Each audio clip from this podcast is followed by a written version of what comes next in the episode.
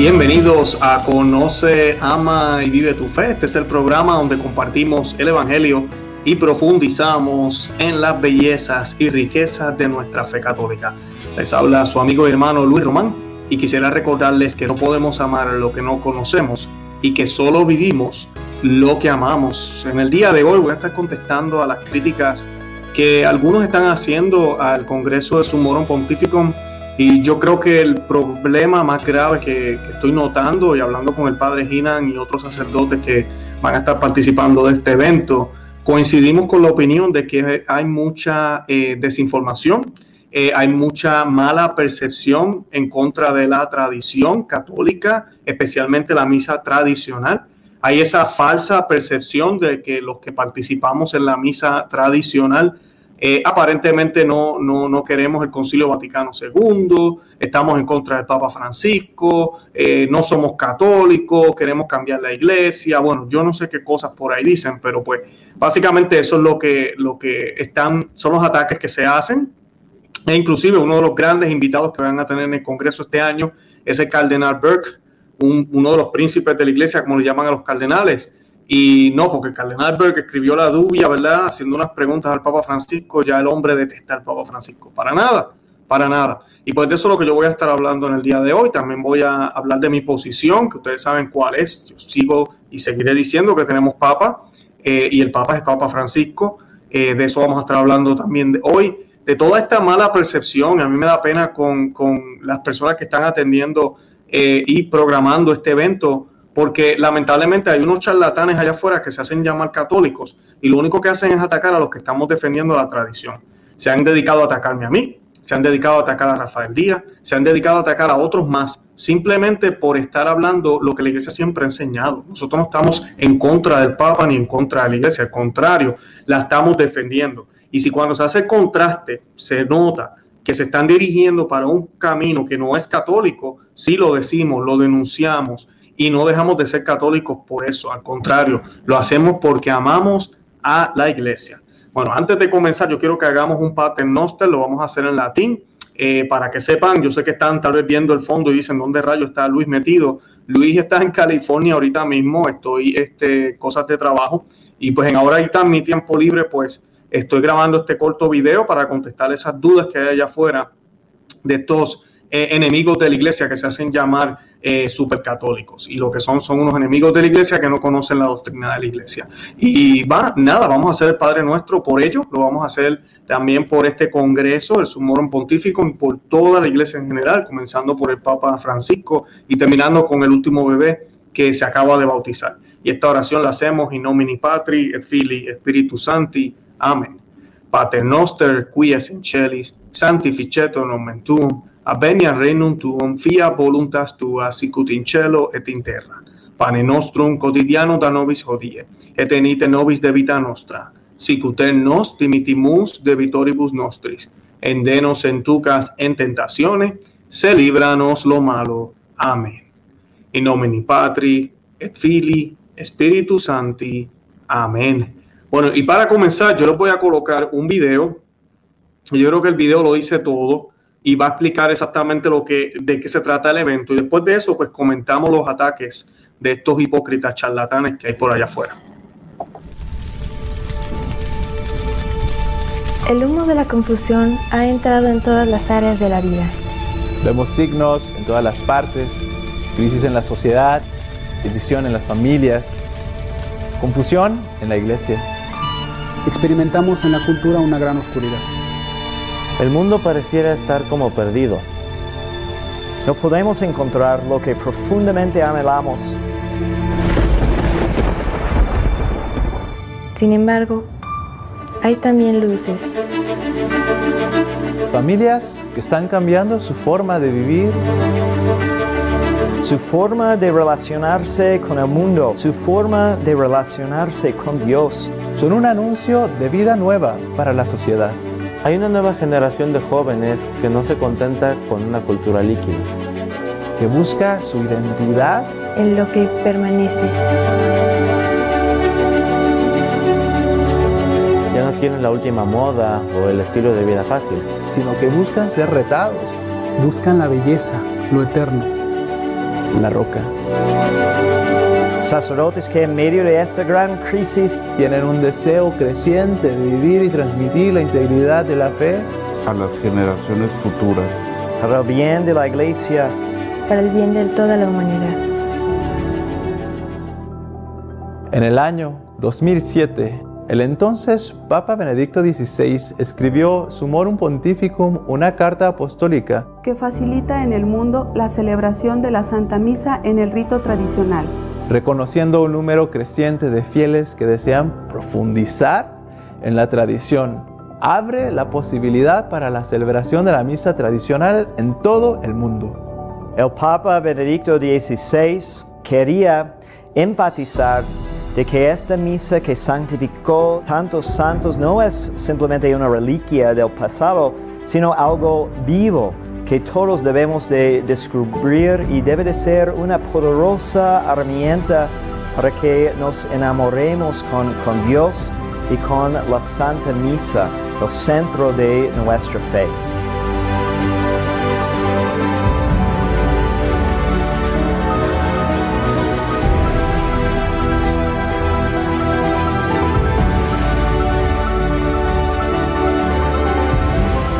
Inspirado en el documento del Papa Benedicto XVI y atendiendo a todas estas personas de todo el mundo, nace el Congreso Sumorum Pontificum.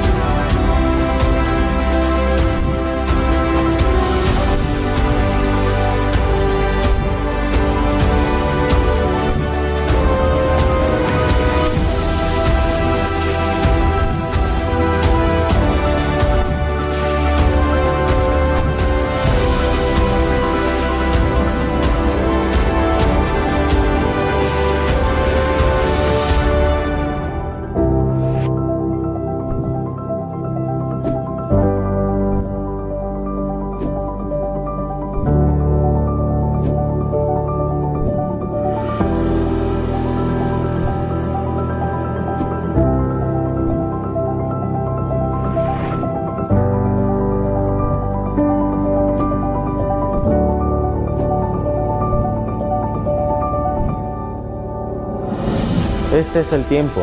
Enamórate de Dios con la tradición de su iglesia. Descubre la belleza de la iglesia en su tradición. Participa en este evento histórico sin precedentes. No tengas miedo. Descubre la tradición de tu iglesia. Inscríbete hoy.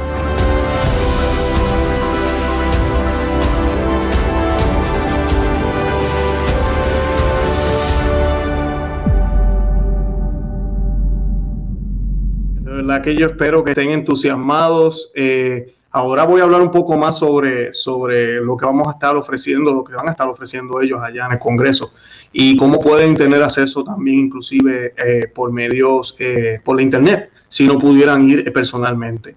Ahora, hoy yo quisiera también tocar un poco brevemente las críticas que se están haciendo en contra de, de estos movimientos que hay tradicionales, incluyendo mi persona. Eh, es triste y lamentable ver hermanos católicos, y yo oro por ellos cada día, eh, cayendo en el pecado mortal de la difamación, eh, tratando de cambiar palabras, sacarle de contexto pedazos de- del programa, mezclar títulos con otros canales. Me, me han enviado información y yo sé que los ataques son normales y pues bendito sea Dios por eso. Y yo sé que van a continuar, eso no va a parar. Pero lo que es lamentable es que traten de colocar la información que no es cierta. Yo personalmente me considero un tradicionalista y me considero un tradicionalista no porque pienso que no hay papa, no porque soy sedevecante o porque tengo eh, mejor conocimiento que, que- que el mismo papa o los cardenales. Yo me considero tradicionalista porque soy católico y los católicos siempre fuimos tradicionalistas. Los modernistas no creen en eso, los modernistas creen en nuevas interpretaciones. El católico verdadero es tradicional, es una persona, es un católico que valora la tradición, lo que se enseñó en el pasado, lo que se sigue enseñando, cómo se dijo, qué se dijo. Eso no puede cambiar. Lo que nuestro Señor Jesucristo dijo no puede cambiar. La tradición es lo que fue enseñado oralmente y es la perspectiva correcta que se le debe dar a las Sagradas Escrituras que vienen de esa tradición. Y la iglesia eso siempre lo ha enseñado. Y luego, por ende, esa interpretación y todos los documentos se convierte ya en la enseñanza de la iglesia, en el magisterio. A la luz de eso debemos interpretar todos los documentos ambiguos que lamentablemente han salido después del Concilio Vaticano II. Han habido bastantes, han habido muy buenos documentos también. Yo tengo la posición del obispo Schneider, yo no rechazo completamente el Concilio Vaticano II. Si hay unas hay unos documentos que hay que aclarar, que hay que enmendar unas palabras aquí, unas frases allá, que están haciendo un gran daño. Y además de eso, como hablamos con Fernando Casanova, el espíritu luego del concilio, que lamentablemente se ha prestado para hacer unas reformas que no fueron ni siquiera pedidas por el Concilio Vaticano II, como la reforma a la misa, como se llevó a cabo, no fue lo que pidieron los padres conciliares. Y pues eso es lo que hablamos en mi programa. De eso es lo que nosotros siempre dialogamos. Yo personalmente creo que tenemos Papa y el Papa es el Papa Francisco. Y ustedes saben, los que me siguen a mí en el programa saben, las crisis que estamos viviendo, saben las circunstancias, saben los problemas.Nosotros hablamos muy eh, coherentemente de lo que enseña la iglesia y lo que lamentablemente a veces está diciendo este pontificado. Muchas cosas van contra ese magisterio, lamentablemente, y en otras no. Pero tenemos que ver lo que está sucediendo para qué? Para orar por él porque él sigue siendo el Papa, independientemente de lo que esté sucediendo. El cardenal Burke es uno de los invitados a, a, esta actividad, es acusado de lo mismo que me acusan a mí. ¿Por qué? Porque se, juntó con otros cuatro, cardenales, ¿verdad? Otros cuatro eh, siervos de la iglesia, dos de ellos ya han fallecido, y decidieron escribirle una dubia, lo cual eso no tiene nada de malo, escribirle una dubia al Papa, para aclarar unas cosas sobre Amor y Leticia.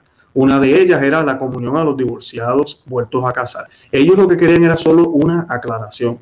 Y mira, eso no significa que ellos no están con el Papa, eso no significa que ellos están en desacuerdo con el Papa, sino que hay unos, hay unos tópicos en ese, ese documento escrito por el Papa que no están claros, que necesitan aclararse. Eso es todo lo que ellos piden. Y es lo que nosotros hablamos en Conoce, a Vive tu Fe constantemente cuando vemos a la iglesia, por ejemplo, participando de la Agenda 2030 es una agenda que promueve la ideología de género, que es una agenda que promueve el aborto, ver cómo eh, eh, ahorita mismo el Vaticano y el Papa Francisco están muy envueltos en la ecología, ver cómo eso no va con el Evangelio, eh, todo eso lo, lo, hablamos. Aquí nadie está diciendo que dejó de ser papa. Aquí nadie está diciendo que es mala persona. Aquí nadie está diciendo que él quiere destruir la iglesia. Aquí estamos hablando de lo que está sucediendo para que lo tengamos en perspectiva y oremos por él. Lamentablemente estamos en un mundo que todos quieren jugar a ser políticamente correctos y no podemos decir nada negativo. Ustedes no saben cuántas cosas a mí me escriben a veces y mira, algunas son correcciones muy buenas y yo termino aclarando las cosas en mi propio programa porque yo no soy infalible. Tenemos que estar abiertos a eso. La iglesia también enseñó eso. Ningún santo fue perfecto, ningún santo fue infalible en todo lo que hizo. Ninguno. El único infalible es Dios, Jesucristo. Fue, fue el único. Nadie más lo, lo, fue. Así que es bien, bien triste ver la posición que tienen algunos ahora, como si todo el que está de Roma para abajo, cardenal, obispo y todas estas personas, ellos no erran, ellos no cometen errores, ellos actúan perfectamente, aunque parezca que, están cometiendo error, cállate la boca, no lo digas. Y muchas de estas personas, inclusive, esta es la parte que a mí me, me da mucha pena reconocen que hay un problema. Es obvio que, lo hay. Las iglesias están más vacías. La comunión se está dando en la mano. Ya mismo no las van a dar en los pies. La gente ya no tiene fe en la iglesia. La gente ya no tiene fe en los sacramentos. Tú me vas a decir que las cosas están mejor. El mundo entero como tal es más católico ahora desde que salió la nueva misa o desde que hicieron las reformas que hicieron. No. Así que lamentablemente eso es lo que hablamos en nuestro programa. Esta conferencia no tiene que ver nada de eso. Esta conferencia lo que va a celebrar es la misa tradicional. Como dice muy bien el video, una misa que fue, que siempre ha sido defendida por la iglesia. Que han habido líderes que han sido más fuertes en contra de ella, que trataron de borrarla de la historia, sí. Y eso lo hemos hablado en el programa ya. Que han habido papas envueltos en ese movimiento, claro que sí, lo ha habido.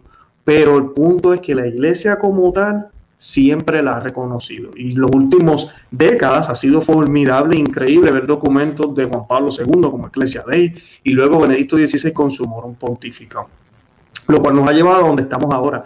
La iglesia permite que se haga la misa tridentina o tradicional, eh, la misa tradicional en latín. Y nosotros los que vamos a estas misas, vamos porque sabemos que, es una forma de adorar a Dios dignamente, reverentemente. Yo les he contado mi testimonio múltiples veces en el programa. La primera razón por la cual yo voy a estos lugares que están en total comunión con Roma, que están en total comunión con el Papa, que oran por el Papa en la Santa Misa, porque si usted va a la misa pensando que no hay Papa, usted tiene un grave problema. Usted no está en comunión con la iglesia y está asistiendo a una misa supuestamente y comulga, usted está cayendo en un grave pecado para los que están por ahí diciendo que no hay Papa. Y, ellos sí piden por el Papa Francisco en estos lugares, obviamente, porque son parte de la iglesia. Es, es, una, son comunidades como la Fraternidad de, la Silla de San Pedro, el Instituto de Cristo Rey, eh, que celebran la misa tradicional. Y también hay diocesanos que celebran la misa tradicional y la misa nueva. Yo conozco muchísimos sacerdotes que celebran ambas. Y pues la idea es que nos lleva y nos acerca a Dios. Nosotros hemos hablado de las diferencias de ambas liturgias y son de un cielo a la tierra. Sabemos que, la liturgia tradicional es mucho más cristocéntrica, más enfocada en Cristo sacramentado, en la Eucaristía, y que la misa nueva es más enfocada en el hombre. No estoy hablando de validez, vuelvo y repito, pero la realidad es esa. Entonces, si uno no está bien catequizado en la misa nueva, se pierde el concepto. Lamentablemente, los últimos 60 años, todos estamos de acuerdo. Si usted no está de acuerdo, entonces lea historia. Pero ahorita mismo el mundo católico esté cuando peor está catequizado. Ahorita mismo. La gente no conoce su fe, la gente no sabe qué pensar.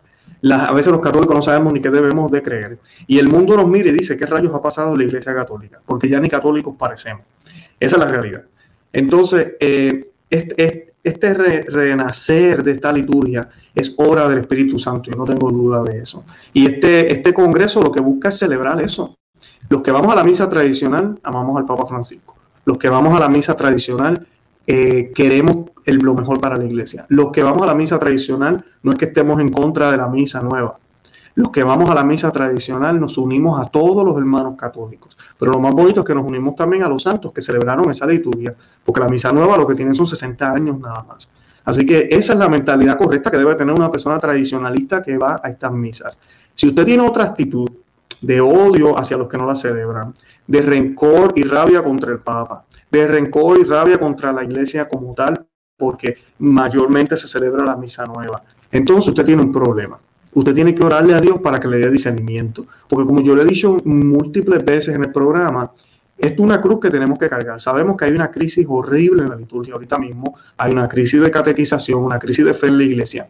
Y no se va a arreglar hasta que no enfoquemos nuestra liturgia otra vez hacia Cristo. Hasta que eso no suceda, y sigamos mirándonos nosotros como un diálogo y sigamos celebrando lo bonito que se siente y los aplausos y los gritos y todo ese tipo de cosas, no vamos a tener el enfoque correcto. Lex orandi y lex credenci. Como oras es como crees. Cambiarle la forma de orar, le cambiarán la forma que creerán. Y eso lo sabe ya la masonería, eso lo sabían los infiltrados que entraron a la iglesia, eso lo sabe el enemigo también. Y por eso ha pasado lo que ha pasado y por eso es que estamos en la crisis en la que estamos. ¿Qué pasa? El Espíritu Santo está obrando a través de esta liturgia, la liturgia tradicional. Ha dejado que florezca. Los seminarios están repletos. Eh, eran las únicas que estaban abiertas durante el COVID. Eh, son las únicas que han crecido ahorita mismo, son las que no tienen problemas financieros como las diócesis sí los tienen, que ahorita mismo nadie quiere ir a esa parroquia. Así que, ¿por qué? Porque se enfocan en lo bonito, se enfocan en lo que es verdadero. Ya les mencioné, son los únicos lugares que dan la comunión de rodillas y en la boca. Eso es lo que a mí me motivó a moverme a esa liturgia. Que hay otros aspectos, claro que sí, muchísimos otros aspectos, pero ese es el primordial. Y pues yo les voy a compartir todos los enlaces del evento que voy a estar compartiendo ahora y también de cómo conseguir lugares para poder ir a, a estas parroquias. Y pues les voy a compartir aquí un poco de la información rapidito para que vean lo bonito y lo católico que es este evento y que es un evento que no se va a dar a cada rato, ¿verdad? No es algo que, todo el tiempo se esté dando. Me voy a compartir aquí. Y pues primero que nada, como ven ahí, esos son los invitados. Hay varios eh, sacerdotes. Tenemos también el cardenal Burke. Ah, de los que ustedes conocen así, más o menos, tenemos al doctor Peter, yo no sé pronunciarlo bien, Peter Kwanduensky. Eh, de él yo he citado artículos en mi programa. Eh, él no habla español. Hay algunos aquí que no hablan español. Ellos van a tener traducciones. Y otros, obviamente, como el padre Javier Olivera Rabasi, que para mí es un honor. Ojalá lo pueda. Creo yo que si va, todo sale bien, ¿verdad? Y vamos a estar juntos. Lo voy a poder conocer en persona. Lo admiro muchísimo. Eh, yo siempre digo que es el mejor canal de YouTube que hay ahorita mismo. Que no te la cuenten. Matt Frad es otra persona que yo llevo siguiendo hace mucho tiempo. Eh, él, no habla español, es en inglés, pero él tiene un, podcast muy tomístico, se llama Pines of Aquinas, es excelente, se lo recomiendo a todos. Eh, además de que él tiene un apostolado en contra de la pornografía y ese tipo de pecados. John Pepino es muy conocido. Eh, su servidor también va a estar ahí. Eh, tenemos a varios. Jonathan Romanowski también estuvo con nosotros aquí, ha estado en el programa múltiples veces. Él está aquí en Florida, es sacerdote de la Fraternidad de San Pedro. La doctora Pilar Calva, que ustedes la conocen también. Ella ha estado en muchos de, nuestros de otros programas, no ha estado conmigo todavía. Tengo que invitarla. Y tenemos también a Brenda de Río, que ustedes la conocen. Ella estuvo en el programa de nosotros todos católicos, todos en comunión con Roma, algunos van a lugares tradicionales todo el tiempo, otros no, somos hermanos, pero celebramos la tradición, eso es lo importante. Eh, aquí tienen otra foto de lo que vamos a estar también en un foro de evangelización que se va a hacer eh, en los medios, vamos a estar hablando de eso, de cómo evangelizar en los medios, creo que va a haber un tipo de, de mesa de discusión o algo así, lo que tengo entendido. Además de eso, pues antes de la conferencia el jueves va a haber un desayuno conferencia con el cardenal Ver, la doctora Pilar y Brenda de Río. Y pues eso va a estar de, espectacular. Toda la información se la voy a dejar en la, en, la, en la descripción del programa. También hay una gran subasta que va a haber. Eh, también la ordenación, obviamente. La ordenación, el padre Ginan, en el programa que hicimos hace unos días con el padre Ginan sobre los sacerdotes en medio de la crisis. El padre Ginan aclaró y dijo que esta ordenación y las misas van a estar disponibles en la internet por livemas.net. Yo voy a colocar el enlace. Ahí se pueden ver las misas de ellos siempre en vivo. Las misas tradicionales y esa va a estar también en vivo ahí. Las misas son completamente gratis y la ordenación también. Lo que se está cobrando o se está pidiendo etiquete para ir en persona online es por la las conferencias, que van a haber casi unas 12 o 13 conferencias. Eh, aquí hay otra foto, ¿verdad? Del promo de lo que, vamos, lo que va a estar pasando el 11 de junio. La información, como dije, se las voy a dejar. Y para terminar, una última sorpresa que ellos van a estar teniendo el jueves, Eduardo Verastegui también va a estar haciendo el Santo Rosario por México y lo va a estar haciendo junto con el Cardenal Berg eh, por México, acompañado también de eh, Andrea, Andrés Komorowski y el doctor, el padre Joseph Meirán, eh, ambos de la FSSP. Y pues es, es todo básicamente el, el evento que tenemos y se puede también asistir online, que era lo que les estaba mencionando. Yo les voy a compartir los enlaces una vez más en la descripción de este programa y los que nos están escuchando por podcast lo van a poder ver eh, de esa otra manera. Así que eso, eso es lo que tenemos en términos de eso. Y pues eh, nosotros le, hacemos la invitación a ustedes a que apoyen estos movimientos. Y yo espero que haya podido aclarar un poco esto mala concepción eh, que hay porque lamentablemente pues se ponen a hacer comentarios hasta en otros lugares, en otros portales, eh, por los invitados que hay, incluyendo mi persona y otros que hay invitados en, el, en la conferencia, como si fuéramos sismáticos, como que no queremos al Papa, no queremos a la Iglesia, para nada, para nada. Eh, yo lo he dicho mil veces, por eso a mí, yo estoy, y yo sé que a Rafael Díaz le pasa lo mismo, eh, los, modernistas me detestan y hay una porción de tradicionalistas que también me detestan, lamentablemente, porque estamos predicando lo que es católico lo que es católico, ¿sabe? Y nosotros no podemos asumir ninguna posición referente a estos temas controversiales, como lo que es si la, elección del Papa Francisco fue eh, legítima o si el Papa Benedicto XVI realmente renunció. Yo he escuchado todas esas teorías, yo le he dicho muchísimas veces, yo no estoy sordo ni ciego, eh, mudos saben que no lo estoy. Eh, el punto es que nosotros no tenemos la autoridad esta evidencia tiene que llegar a los cardenales, tiene que llegar a la iglesia. En su momento la iglesia se pronunciará, pero mientras tanto el deber de nosotros es ser coherente con la iglesia. Yo no puedo irme en contra de la iglesia, porque inclusive el obispo Schneider, el cardenal Moore, el cardenal Burke, el arzobispo Vigan, eh, y puedo seguir, reconocen que el Papa es el Papa Francisco. Así de sencillo. Y yo sé que algunos dirán, no, pero Vigan no lo dice Bergoglio. Sí, pero todavía reconoce que es el Papa Francisco. Y cuando él le llama a Bergoglio es el nombre de él. Las personas a veces malinterpretan, oh, Bergoglio es una falta de respeto. Es, uno de los nombres de él, ¿verdad? Porque es que él quiere, ustedes saben cómo no habla, él habla que si la iglesia bergoliana, refiriéndose al Papa Francisco. Si él dice la iglesia franciscana, hay un San Francisco, no le, no le va a quedar. Por eso es que usa mucho el término de Bergoglio.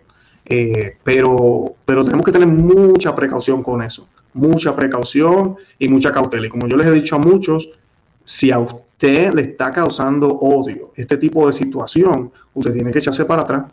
Porque yo sé de católicos ahorita mismo que están con sentimientos muy feos en contra de Roma, sentimientos muy feos en contra de algunos obispos y cardenales.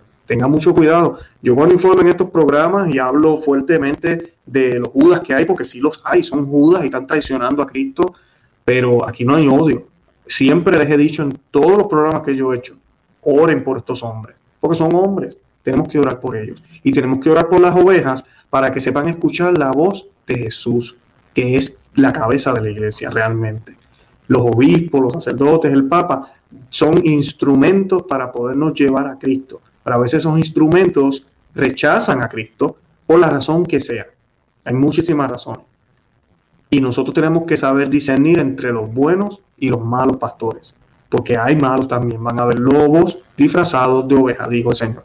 Así que eso tenemos que diferenciarlo. Este evento, celebración de la liturgia tradicional, liturgia que cambió mi vida, liturgia que ha cambiado la vida de muchos. Una liturgia que lo que hace es traer a Cristo de nuevo al centro de la Santa Misa y enfocarnos a nosotros en ese misterio grande de que el cielo y la tierra se hacen uno. No se trata solo de lo exterior, sino de lo que llevamos dentro. Eso de adentro hay que cultivarlo. Y a veces hay que cultivarlo con lo que vemos, con lo que leemos. Pero eso de adentro también que llevamos y que empieza a crecer, debe expresarse con las cosas que hacemos exteriormente. Porque no sé si ustedes saben, pero ustedes no solamente pueden orar con la boca, nosotros oramos con los gestos, oramos con las miradas, oramos con las palabras, oramos en la forma que nos vestimos, oramos en la forma en que vivimos, es parte de nuestra oración diaria, que ojalá todo lo que hagamos y todo lo que digamos, todo lo que pensemos, inclusive cuando estamos dormidos, lo que soñemos, lo que estemos, lo que nuestro subconsciente esté haciendo, sea para glorificar y dar gracias a Dios. Que ojalá así sea. Yo los invito a que vean los enlaces que les estoy compartiendo, que vayan a este evento, que si no pueden ir en personas, entonces que vayan online, compren el etiquete para que puedan ver las conferencias y así puedan aprender un poco más de la liturgia tradicional, la misa de siempre, la misa católica que ha sido defendida recientemente por el Papa Benedicto XVI. Así que pidámosle a Dios por él también para que el Señor le conceda unos añitos más. Y pidámosle también por aquellos que están atacando este documento y pretenden cambiarlo y por aquellos que pretenden que esta misa ya no exista, lo cual es imposible porque esta misa fue una, es la misa católica. Y tú no puedes tirar algo hacia la basura, la tradición de la Iglesia Católica, este tesoro hermoso, como lo le llamó Juan Pablo II, le ha llamado Benedicto XVI. Así que no, eso no se puede tirar a la basura, ahí está, disponible. Son miles y miles las almas que semanalmente llegan a Cristo a través de esa liturgia. Así que, así tú no la celebres o estés en desacuerdo, pienses que eso es muy exagerado, que de verdad que no lo es. Si lleva y está llevando a miles, a miles, yo me atrevería a decir a millones, al Señor, ¿cuál es el problema? ¿Cuál es el problema? Porque hay que eliminarla. Porque hay que eliminarla. Tú y yo sabemos, los enemigos de la iglesia la quieren eliminar porque esta liturgia deja destapado todo lo que le falta a la otra. La otra es válida, sí, pero hay unas cosas que le quitaron, hay unas cosas que le faltan y hay unas cosas que pueden ser ambiguas y confusas. Eso es todo lo que pasa. Una liturgia que es cristocéntrica es bien difícil eh, tú poder cambiar la mentalidad de la gente. Bueno, yo los invito a que visiten nuestro blog, no se llama vivetufe.com, que se suscriban aquí al canal en YouTube, que le den me gusta y que le dejen saber a otros que existimos. De verdad que los amo en el amor de Cristo y Santa María, ora pro nobis. Que el Señor me los bendiga.